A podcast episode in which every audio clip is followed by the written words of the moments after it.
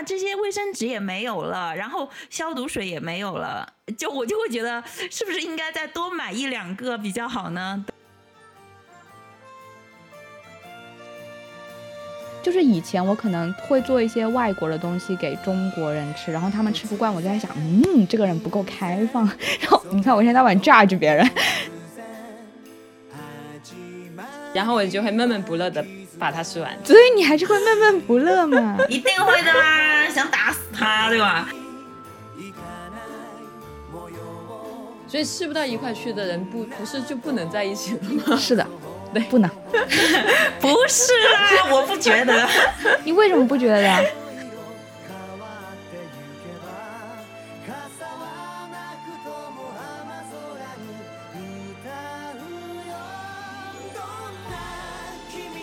大家好，欢迎收听《无业游民》，我是吕太阳。嗯，今天我们要聊的话题和吃有关，嗯，主要就是吃饭和做饭。和我一起连线的有。有一段时间没有上节目的阿斌，大家好，我是阿斌。然后真的挺久没有上节目了。然后还有第一次上节目的 Hello，大家好，我是 Cat。我我来说一下，就为什么我想要聊聊这个题目啊？呃，最近我常常在想吃这件事情，可能真的因为我很馋，因为我现在暂住在温州的乡下嘛，这个地方它平时蔬菜基本上都是吃自己种的。然后每天会有小贩过来，你就可以买到新鲜的鱼和肉。疫情之后呢，小贩肯定是没有了，再加上公交车和机动车都停了，所以我们也去不了城里面买菜。嗯，所以温州也停公交吗？因为呃，世界上有最多温州人的地方，除了温州就是武汉，就是温州武汉有十八万人温州人，然后温州疫情还比较严重。对哦。嗯，所以就是我我自己数了一下，就是大概有快二十天，现在可能甚至已经二十多天了。我每天吃的就是隔三四天去田里面摘的自己种的蔬菜，然后主要就是卷心菜、白萝卜、皇帝菜和芹菜。然后还有就是年前温州这边他呃会就是家里面会囤那个腊鸭，你买不到肉吗？对啊。哦，是那种小镇子一样的地方是吗？对对对。然后周围就是可能呃有一个主街道，然后走几步附近就是田野，是类似这样的一个感觉吗？这应该是我记忆中这一辈子吃的最简单的时期。嗯，所以因为我的嘴巴里面吃的东西比较简单，我的脑子里面就会忍不住的去想很多跟吃有关的事情。然后我一想到这个话题，我就是立刻是想到是跟你们两个聊的，真的吗？对，为什么？为什么会想到我？我天天跟你说我不想做饭。我觉得阿斌是因为我们两个我们在一起吃过很多很多顿的饭，然后阿斌做过，不管不管他自己觉得他做的好不好吃啊，反正他做过很多顿饭给我吃。然后呢，Cat 是因为我跟阿斌跟你就是通过吃饭认识的。反正就是我想到我们三个人，我我就是会想要吃，非常朴实的组合。刚才听你这样讲，然后我回忆起来，确实咱们三个的交集真的是在吃上面。因为 Cat 最开始认识你，当然是因为那次你刚开始在香港想要去尝试私房菜的感觉。对，就是你想搞一个私房菜，然后就你在自己的公众号上发一个帖子嘛，对吧？嗯。然后我吕阳，我还记得那个帖子叫什么名字？叫线下约饭，好像是。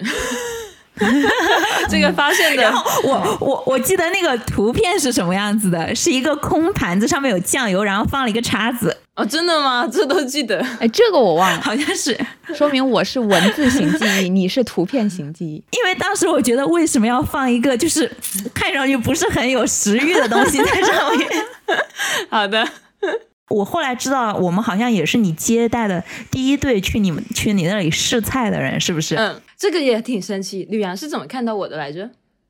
因为我的以前一个同事，嗯，他他是你的同学哦，还是你的师妹什么的？同届的吧？对，不知道怎么样，他跟我说起来，嗯，然后然后我我觉得挺有意思的，我就跟你约了。哦，世界真小。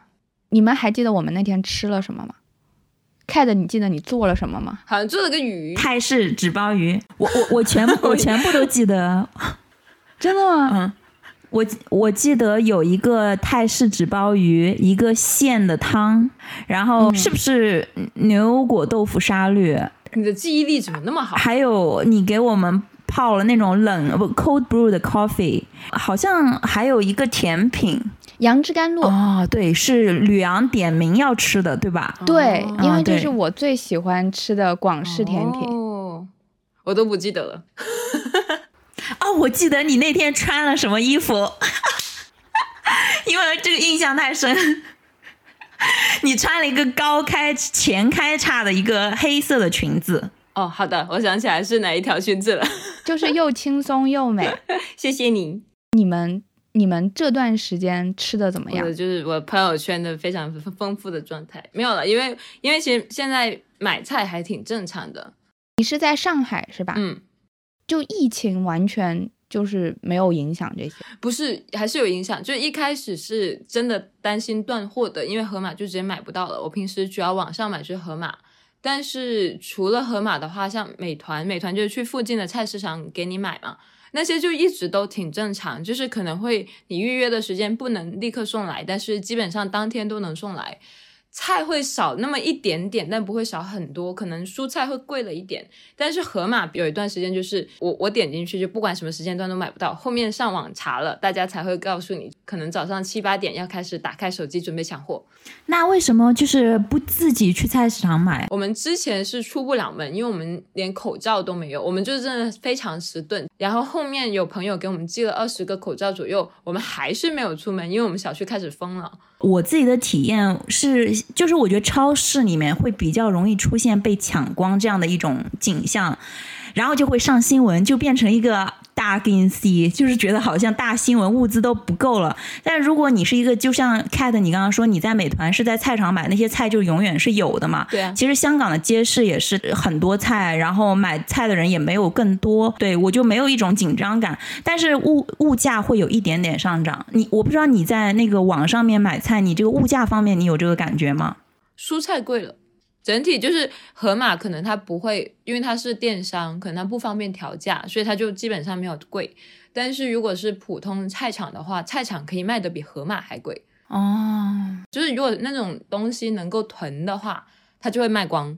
就什么白萝卜啊，那些大白菜啊，那些就那种新鲜的菜，反而就不会卖光，我就觉得很神奇。好好有意思哦。那那你们那你们有受这个影响开始囤一些东西吗？就是一开始以为会买不到的时候想囤，就我们冰箱很小，所以能囤的也不多。然后就我本来就挺多干粮类的东西，就不用买，我只需要新鲜的东西。主要是空间不能让我囤货，而且我是如果我这个菜没有想好我要做成什么东西呢，我可能不会买。还是因为你没有危机感，就是你还是在一种考虑今天吃什么，而不是还是优先吃什么，对，而不是有什么吃什么的状态。那阿斌，你有受影响囤一些东西吗？有也没有，其实很难不受影响。但是因为我呃是一个长期在家的人，然后我的家庭日常的用品基本上是我去思考、我去采购的，所以我是有观察家里面什么东西没有了，我会在它没有之前，我应该已经买多一两份放在家里面。就是这是我以前就建立起来的一个生活的习惯，但是当你去到超市里，或者是去到一些地方，看到天呐，这些卫生纸也没有了，然后消毒水也没有了，就我就会觉得是不是应该再多买一两个比较好呢？对我就会也有一点点紧张，所以也有去因为真实的看到被抢光，然后再去多买一点点东西。嗯，但是为什么香港会抢卫生纸？哎，我其实至今都不知道为什么，所以我没有买很多。我家卫生纸现在还剩下六七卷，所以不是特别多。就不知道这个这个逻辑是干什么？为什么大家要抢卫生纸？感觉没什么用啊。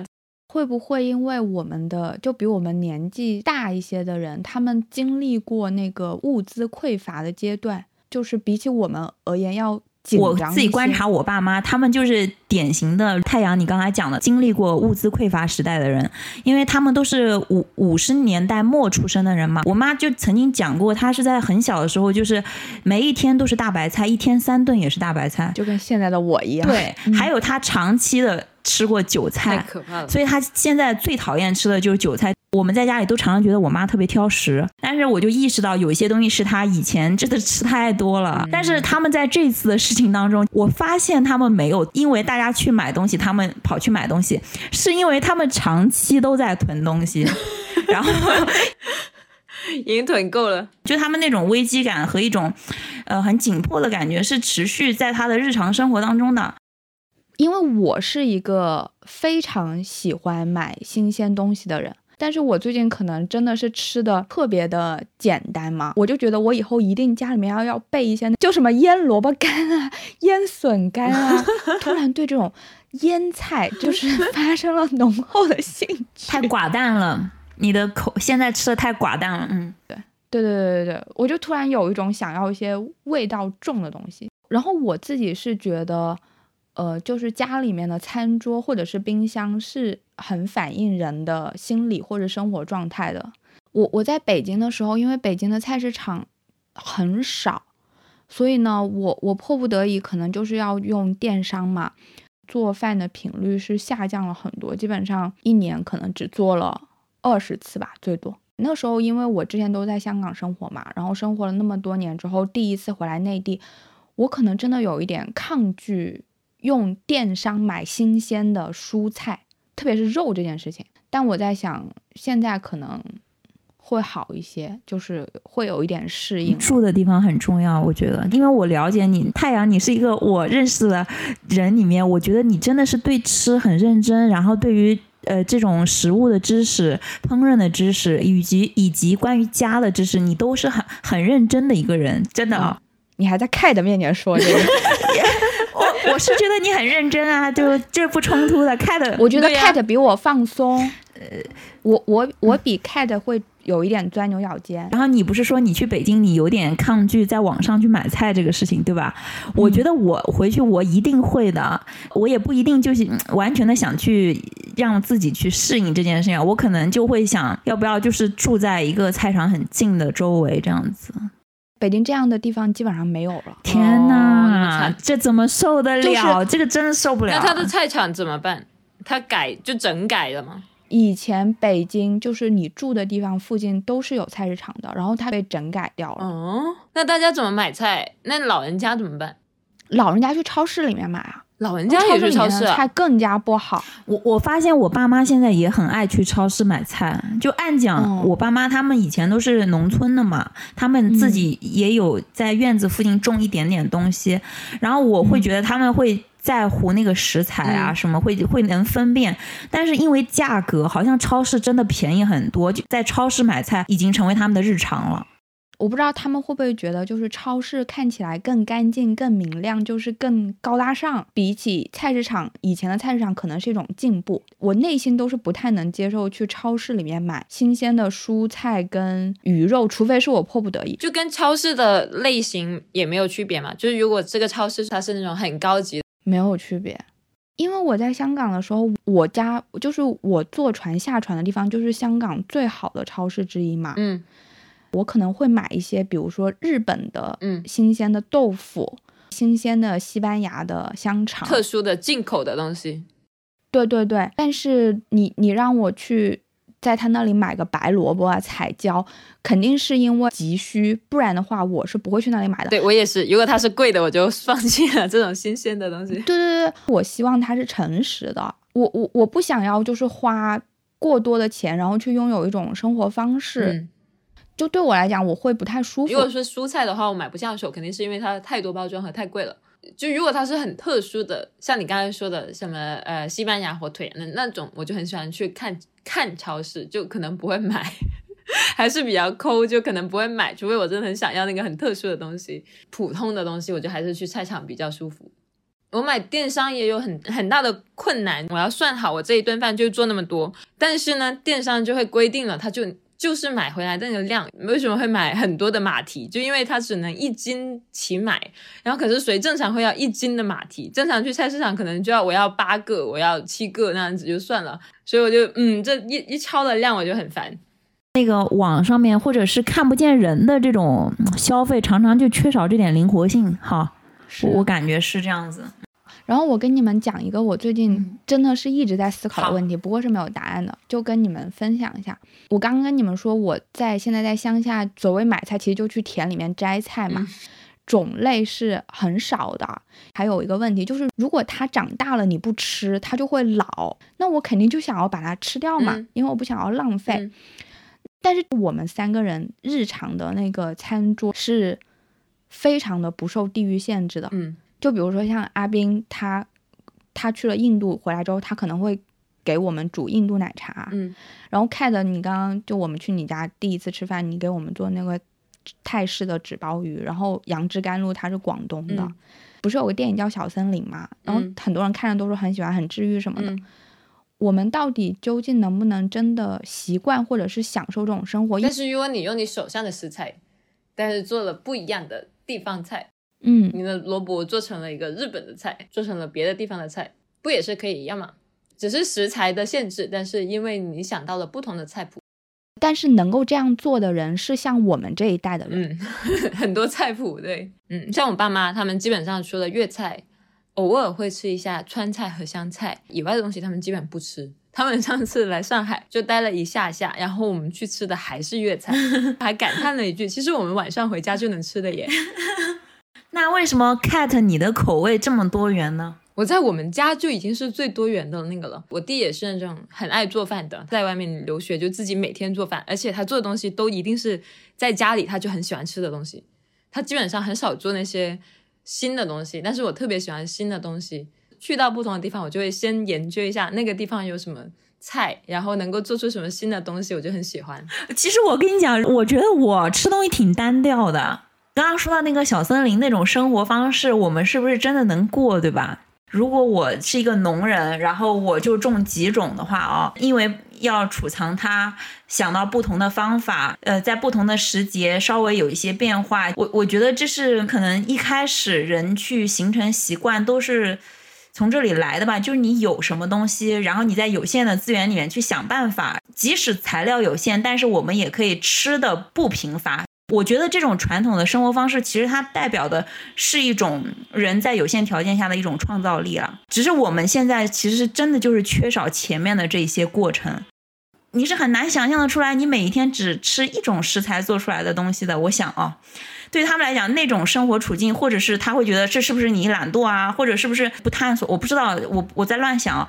就以前我会觉得吃东西很单一的人，我会对他们有一些偏见。就我感觉这个就说明这个人本身就不开放，你知道吗？我就是一个很喜欢 judge 别人的人。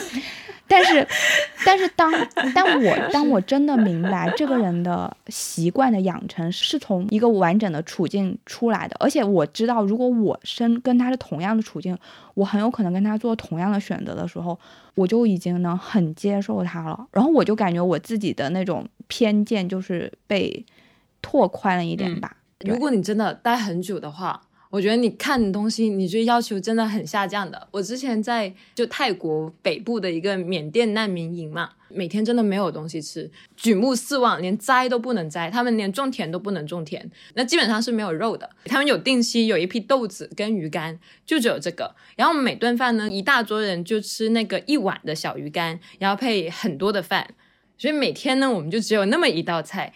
我们那个时候，我们的每天的盼头就是把整个村子逛一遍，因为村子里面有可能会有人卖那种煮好的玉米啊，或者小零食，那种五毛五分钱的小零食，或者是那种有个老婆婆自己家里做好的一些小饼饼啊之类的东西，可能真的不是很好吃吧，可能就真的很普通，我们就很开心，很开心。觉得天呐，终于可以换一下口味了，终于可以不用吃那么多很咸的鱼干了，就已经很很够了，很满足了。我我之前我之前有一盒巧克力，然后我每天是数着吃的，然 后然后最后两颗我吃了四天，然后有一天我在那里吃我的巧克力，同时喝着茶，然后太阳还照在我身上，天呐，我感觉我人生好满足。但是但是但是我跟你们说，我很享受一件事情，就是用很少的材料，然后用不同的方法做出东西来。就是这个带给我的成就感是很大的。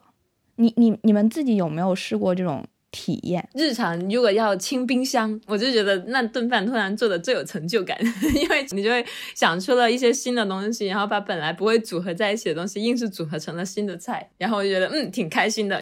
嗯，就过去半年不是在荷兰那边读书嘛，我们在的那个城市就是物价特别的高。你在哪里？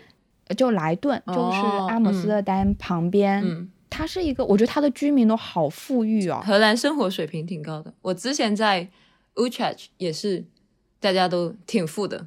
哦，是是是。然后，所以所以肯定我们我们就是自己带饭的嘛，但是我们会想办法做不一样的。我有个同学，他还买了那种超市里面速冻的中东人吃那种饼嘛，回来就是稍微煎一煎，他又煎个蛋。然后又炒炒一点土豆丝，它就变成了一个卷饼。就我们吃的卷饼，不是中东人吃的卷饼。对对对对对对对对对，就是我有一种又清贫又快乐又饱满的感觉，我就会感觉自己好像有力量，可以在很有限的情况下去做出一些改变，感觉自己很很舒服。但但是但是你们你们觉得用简单的材料也能够做出好吃的吗？就是你们有这种嗯。嗯，因为本来我最近我是不知道为什么来到上海之后吃了很多肉，但我本来是吃偏素的嘛，所以就是我觉得吃素的时候是比较有创造力的，因为吃肉的时候不用想太多菜谱了，就我看着一块肉不同的部位就已经有很多种 n 多种不同的做法了。但是如果你是蔬菜的话，因为你很固定嘛，每个季节如果你只吃，基本上只吃那个季节特有的菜，所以你就要很努力的想这个东西做成怎么样才能每顿是不一样的。因为我是一个星期都不能吃同样的人。哎，那你那你那你举个例子例子啊？就比如说你做的感觉比较有成就感的蔬菜。就是我我我有点想象不出来，我因为我昨天我我昨天在看那个东京大饭店，然后他们就在做茄子的前菜，然后呢我也搜了一下，就发现，咦，我去年自己记了一个菜谱，就在朋友圈，我就写，就如果用茄子烤了之后呢，再把青瓜腌出汁，然后再加芝麻菜，再加呃那个那叫什么，番呃红色的那种红石榴。那就是一道很好吃的，在土耳其吃到的很很典型的当地，因为当地很喜欢吃茄子和石榴的一道中东的菜式。然后重点就是一定要加孜然，然后还有当然他们有一个中东的香料叫什么沙塔之类的东西，就有点像孜然那个风味的那种类别的东西。然后他们放在一起就很好吃。哦，但是用你用肉嘛，你就很简单嘛，就不用想。但是用蔬菜，你就嗯，好像不同的调味料跟不同的口感组合在一起，是你要特地想的东西。哦，是是是，哎，我我突然想到，就是其实我们所有人都都吃番茄炒蛋嘛。但是有一次我在欧洲玩的时候，在青年旅馆遇见一个土耳其人，他就是把番茄切丁炒一炒，然后然后再把甜椒，就比如说一个黄色的甜椒切丁放进去炒炒炒，然后让他们小火煮到烂。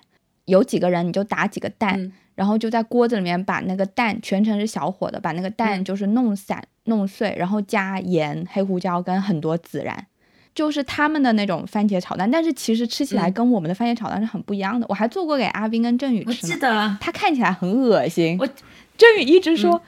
很恶心啊，能吃吗？这还能吃？但是很好吃，啊但是吃起来就是涂面抹面包很好吃，就有点像那种北非蛋嘛，会会有一点。刚才你说真宇的那个反应，我就想，其实就是每个地方，如果你已经想好那个食材跟那个食材组合在一起该是怎么样的，他们也吃不惯。我之前去欧洲玩的时候，我有个意大利的 host，他很喜欢中国菜，他他还研究中国风水。然后就给他做饭，番茄炒蛋最简单嘛，这两个材料外国一定有，他就吃不惯，因为他们吃很多番茄嘛，意大利人，他觉得我就觉得这两个东西不可以这样子放在一起，太奇怪了，他就真的吃不下去。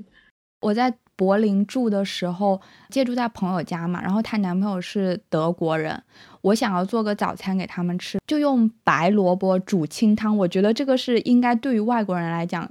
非常不奇怪，也很难接受，也很容易接受的东西，因为就是水跟白萝卜嘛。没想到那个男生他一看，他觉得很恶心。但是那一瞬间，瞬间我又有一种被解放的感觉。就是以前我可能会做一些外国的东西给中国人吃，然后他们吃不惯，我就在想，嗯，这个人不够开放。你看我现在在玩 judge 别人，原来。就是连一个这么简单，你觉得这么理所当然、一定能接受的东西，可能对于另外一个人、另一个文化里面来讲，可能都是一种很大的冲击。那吃不惯就吃不惯嘛，其实没有说明更多东西，你明白吗？我跟你讲，吕阳，振宇也很讨厌吃白萝卜煮汤。真的吗？真的吗？为什么要讨厌这个东西？不仅是外国人，是有一些中国人也不会喜欢吃。我觉得，就是，哎，这都很难讲这种口味的东西啊。嗯何况还加上一层生活的习惯啊，其实真的很微妙。嗯，对我，我有时候觉得这些最 superficial，就是最表面的东西，它其实可能在反映着一些很深层的东西。是啊，我我我我是觉得每个地方甚至每个人有自己的口味偏好，我觉得我理念上也是可以宽容这件事情。但是有一些东西，我真的我的身体是诚实的，我就是很 就是很吃不来，你知不知道？就我就意识到你的理念跟思想跟你的行为其实没办法是一致的。就比如讲那个刺身这个东西，我知道很多人是爱吃的嘛，嗯对吧？嗯。其实我是很想去 appreciate 它其中的这种滋味，但我试过很多次，我都对我来讲，我会有点想吐。没有关系啊，那就不吃就好了。嗯，你可以包容别人的，对吧？你也应该包容自己不能接受某些菜。是我就是意识到，虽然我觉得 OK，我我想我想去 explore 什么，但我的身体是如此的抗拒这件事情，你知道吗？对，对，可能可能我们的大脑可以自由的一秒钟就可以去想到宇宙吧，但我们的身体还是慢吞吞的。嗯，但是你们会一直 push 自己去试自己不习惯的东西，一直到自己去习惯，还是说你试一下不习惯就放弃，回到自己习惯的方式呢？看那个东西有没有必要吧。如果没有必要，为什么要逼自己呢？对吧？如果你说吃一个东西，那我不喜欢吃，那就放弃了。我可能是属于那种，因为我喜欢做事情做得好，所以一个事情一旦我发现我不擅长或者我我不喜欢，那我就明确我不喜欢的东西一定不能做好的，我就会放弃的很快的。我就从小都是那种，哦，我这个东西学不好，所以我应该就是学不好这个东西，我就不折腾了，除非我觉得这个东西有必要。我现在做瑜伽嘛，瑜伽就是每一下都要逼自己，因为我们家是那种非常强调意志力的 家庭，就很有意志力是很重要的。我就觉得哦，这种很训练意志力，所以我觉得很有用，所以我就可能每一个动作都会尽量的 push 自己往前一点点，我就会觉得很有成就感。但是如果那个东西只是啊、呃我觉得是喜好的问题，或者是为了满足别人的某些期待的问题，我就觉得那种就没有必要了。哎，那我想问，如果是你做了一个什么东西，你自己觉得挺好吃的，但你的另一半可能就是很难接受，他连尝都不想尝，连一口都不想尝，你会就觉得 OK 我会很激动的叫他一定要试一下。对吧？所以你不 push 自己，你会 push 你的另一半。没有了，他可以吃了一口之后说不太好吃，然后我就会闷闷不乐的把它吃完。所以你还是会闷闷不乐嘛？一定会的啦，想打死他，对吧？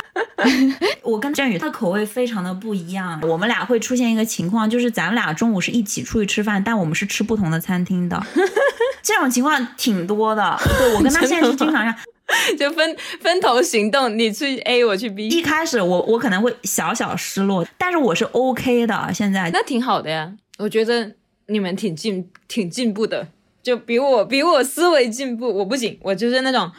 你中午想吃不一样的东西，或者他说中午不想吃了，我就觉得很烦躁。你为什么中午会不想吃呢？我已经想好了，我们中午要吃什么，我已经想好了很好吃的东西呢，为什么就不想吃呢？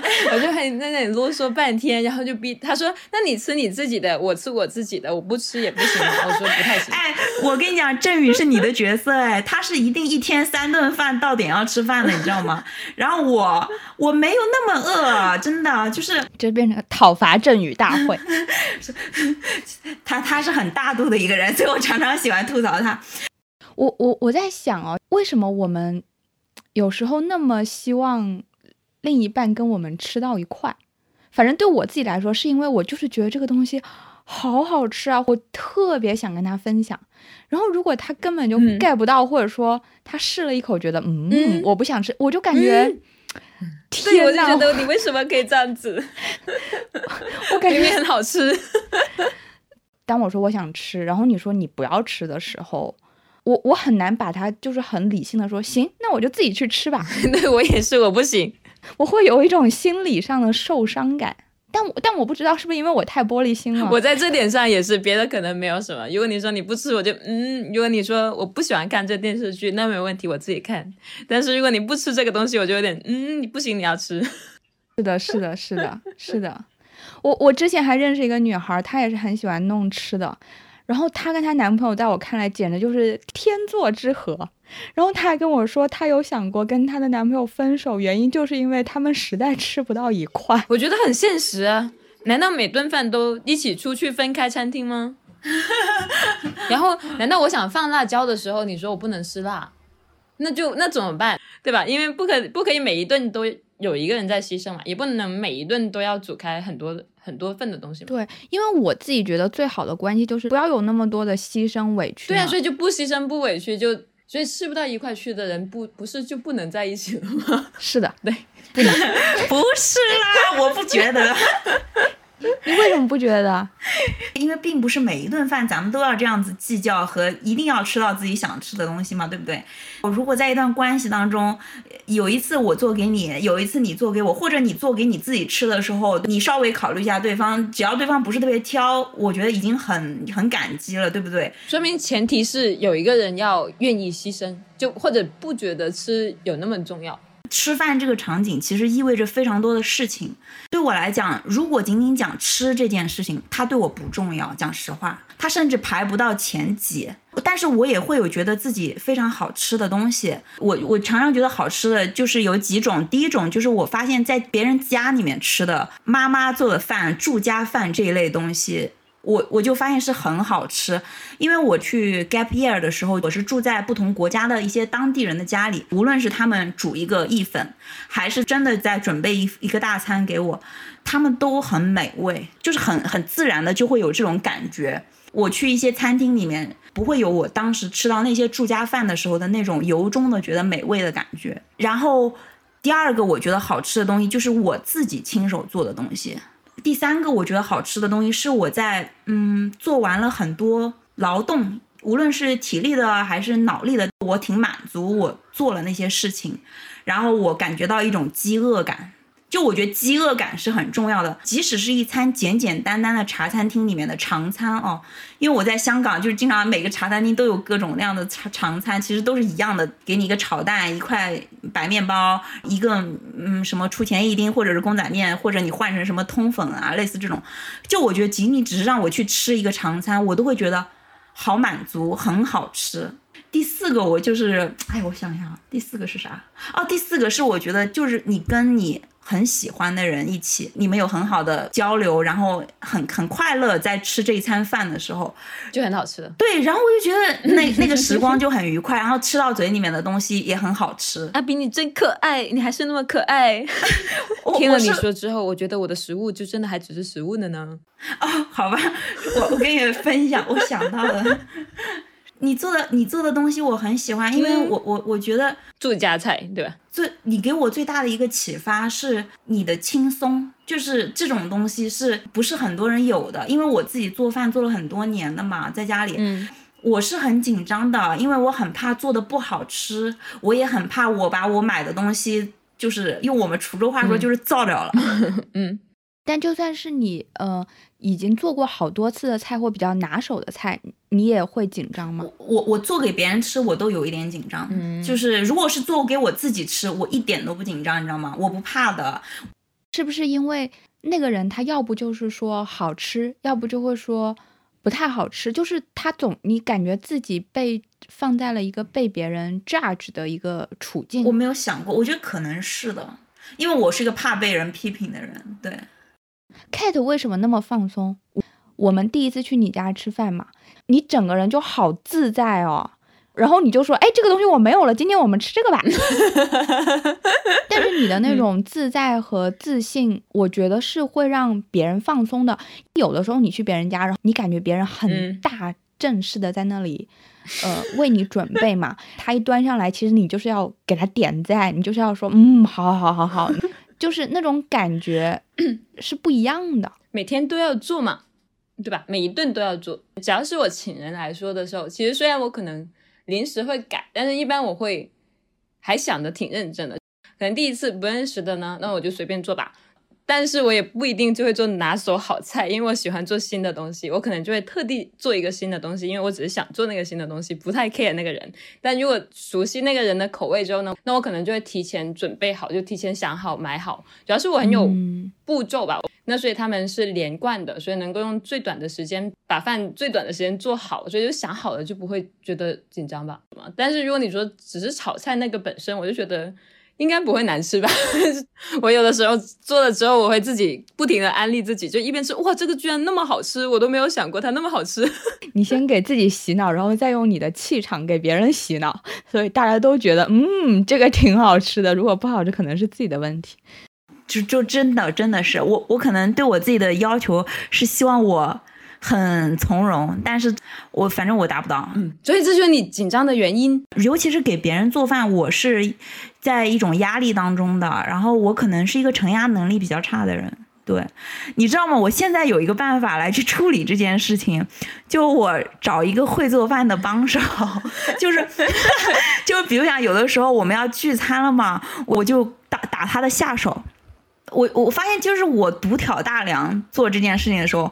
我就会压力很大，然后我需要非常多的时间。就不管是呃，就是阿斌，你说你紧张嘛，或者说就是可能看的没有那么紧张，但是我觉得我们应该在做饭这件事上，我们都应该不是那种很随便的人，是不是？我觉得阿斌还挺认真的呀，每次去的时候，我觉得阿斌都会很认真的在思考，而且我觉得他很讲究。然后他还今还跟我说，他觉得自己做饭做的不好，妈呀，都让我惊呆了。就他以前做那个什么麻辣干锅什么的，还会把那些香料都炒一炒，炒完之后又碾碎了，然后又撒上去。我知道 Cat 你也会这样了，我是从一开始就不会去做这个菜的，你知道吗？那那那不是因为有人要吃吗？姐姐，你想想是不是？我自己我一个人搞这个东西吃吗？我们又开始吐槽气氛里。不过不过这就是。就为别人做饭会让自己做一些不一样的东西，所以我我挺佩服那些可以为别人做饭的人，因为我知道这个挺难的。我是喜欢去做简单，然后我自己又觉得好吃的菜。很多菜谱我我是不会做的。我看菜谱我不看简单的菜谱的，我觉得简单的菜谱没有意思。就真的要我认真做一道菜，我会喜欢做很复杂的菜。例如那天我烤鳗鱼，它不是真的很难做，但是。第一次处理那个食材，然后没有食谱，所以就完全就是自己乱来的那种，我就觉得很好玩。例如我会做印度咖喱的那种香料，那种香料又难买，然后买到之后呢，食谱太多，你就不知道 follow 哪个了，我就开始乱配了。然后你又要把每一个单独的炒香，然后最后还要用打烂它，可能还打不烂，还要你手来捣烂它，我就觉得很爽，很好玩。我就想做很复杂的东西。你是 hardcore 的，我觉得。所以为什么现在大家宅在家里？不是最近在流行做凉皮吗？阿阿斌好像做过，是不是？你们指的是指从原材料开始做出来一个，从面粉开始做凉皮？我真的要花一天。我我跟你讲啊，我以前这种什么罪都受过了，就是 从原材原材料搞起，什么做一个包子啊，从馅搞起啊，出来的效果有的时候重彩比较好吃，有的时候第一次做也不一定成功。很难做得好，我就觉得我很现实的，就像做 哦做包子可能可以，例如我那天做春饼，那叫立春吗？做春饼，我发现我真的不会，就擀面的那些真的不会。你让我做面包可以擀开东西，我真的完全不会擀，就做的很难吃。我就觉得嗯，这种东西就是我很喜欢花很多的力气，但是最后不会好吃的东西，我可能就没有下一次了。哦，你看我就是这种性格，吃力不讨好，绝对不做。我同意你，我同意你，真的人生的精力太有限了，要要。要要分配一下，真的，去那里吃就可以了。我觉得，哎，阿斌，你还说你不喜欢做饭是吗？虽然你花很多时间做，我并不讨厌，我很热爱动手，真的。如果我什么都不用想，可以一直做饭，就是所有人也很满意，我当然很开心，对不对？但是我就感觉，就是我，我觉得这个挺难的，对我来讲，你明白我意思吗？不懂。没听我其实之前的很像一个传统的家庭主妇的一个样子嘛，就是框架上和这种生活方式上去思考这件事情，我觉得他是一个挺不讨好的一个角色。就是你花几个小时做一顿饭，你从买菜开始做起这件事情，这个是没有任何经济上的回报的。然后呢，你你做的东西也不一定就做得好，因为很多事情并不是你付出努力了就一定会有一个好的结果，对不对？我就觉得我我的志向并不是说我要做出来一每一餐都让我自己满意的东西，我觉得它对我来讲更像一个玩的东西。真的有时间的时候，然后我我有心情的时候，然后我可以不介意别人的眼光，我也可以不介意我浪费这个食材，就是我可以去试。我会更享受它，但是对于我来讲，我就是要用有限的钱，然后每一天按时。就我不是在讲我自己，我在讲家庭主妇这个群体的人啊，他们就是要去养一家人的时候，每一天重复的做着一些在社会上没有经济回报的价值的事情，然后最后他并不一定能让你家庭中的每一个人都满意。这种挫败感是日常和重复性的，我觉得他。真的是很不容易的，我还没有心里没有强大到这个地步，我就会希望我自己可能会做一些会被看见啊，有经济的回报，然后也能够，嗯，一起去处理家庭面对的困境啊，等等等等。我妈就是挺不喜欢做饭的，也是同样的原因。我妈做饭很好吃的，但是她就每天都很烦，我做完这一顿就要想下一顿，然后还要不重样，就很大精神的压力。对，就是，所以我并不是说我不喜欢做饭，而是我意识到的是，嗯，做一个家庭主妇似的，她的每天的做饭的这这种生活方式，并不是那么容易的一件事情，它是一件非常非常的艰难和对人的要求，甚至对一个家庭的要求都非常高的一件事情。要想要是你想做的让自己满意，让自己有成就感和价值感。这个是对一个家庭要求非常高的，所以可能我就不想再去做这样一个身份。我觉得我应该去去出去工作啊，或者是就是不要把太多的精力放在做饭这件事情上面。嗯，之前有一个阶段，就是一边上班，然后同时家里面大部分时候那个饭是我做的嘛。我就发现，我非常享受的是是用十五到二十分钟，然后做出一个简单但又好吃的东西。即使它可能是一碗面条，而且之前我住在岛上面嘛，我可能只能周末才能去买一次菜。我非常享受的一件事情就是周六的，呃，中午左右，我会坐船去到岛外面，然后我就坐一个叮叮车，然后去到湾仔的街市。去我熟悉的猪肉档买猪肉，去我熟悉的鱼肉档买鱼肉，然后蔬菜档买蔬菜，买然后买完之后，我会去附近喜欢的咖啡店喝一杯咖啡，看看店里面的什么报纸啊、杂志什么的。我又拎着我的菜去坐叮叮车，然后再坐轮船去到岛上面。对我来讲，那是一个非常放松而且享受的下午。我我是一直都很希望，就是吃让自己舒服的饭变成我的日常生活的一部分，就不要太复杂，就快。如果可以的话，我就可能今天把明天的准备好、想好，然后明天真的在做饭的时间可能就不会超过二十分钟那样子，就比较舒服，就不会太太折腾的感觉。其实日常生活它很难的一个地方，不是在于一时兴起，你可能花了五个小时去做一顿大菜嘛，而是在于建立起一个系统之后，它可以有持续的进行下去。真的开始有自己的家庭之后，我意识到可持续发展是一件需要消耗大量精力还有。物力的事情，对，如因为一个人去做饭，其实真的很简单哦，是想吃什么就吃一点，想做就做，或者不想做的时候就吃点零食。可是你如果家里面的成员有几个人的话，就是这个系统的建立是大家有共识的，并且大家也都会去去参与的，这个东西是不容易的。嗯，尤其是尤其是要参与。所以就是每一个人都有这种意识和能力，大家一起来 take 这种责任，其实才好很多，对不对？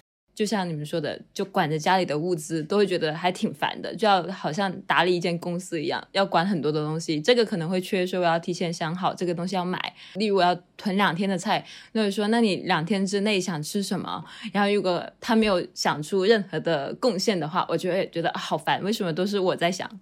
真的，我觉得管家的人就是那个家里的 CEO。其实他要，真的他要管好多事情。嗯，有道理，有道理。我我我现在的方法就是会备一些，这个也是受就是你们的启发。我记得 Cat 你以前给我推荐过那种很容易做出来的酸辣粉呐、太阳你给我推荐过那种即冲的汤，只要加水就有一碗热乎乎的味增汤。然后我现在就会在家里面备一定量的这些速食即食的东西了。哎，如果有一天我就是不想做饭，你就搞搞这些吃吧。你们疫情结束之后有什么特别想吃的东西吗？但我感觉这个问题不太适合你们，因为你们并没有太受这个影响。我想吃雪糕，因为这个买不到。然后第二是，我觉得很多店都关了，就所以如果真的好了，我只想出去支持一下小店，不然他们可能都要关了。我是想去武汉、湖北吃，哦，对，我们也说，我们这件事过去了之后，我们要去武汉，然后要吃德克士炸鸡腿。我身边有好些朋友，他们都是湖北人，所以我总是觉得我是我随时都能去湖北，你知道吗？然后所以我就一直都没有去，然后现在我就觉得天呐，我我一定要去，然后我要去吃什么三鲜豆皮啊，结束了之后，像你回来香港啊，或者是其他的朋友来香港，因为我又发现了这里一些很不错的小店，我就觉得很想带你们去吃，真的很不错。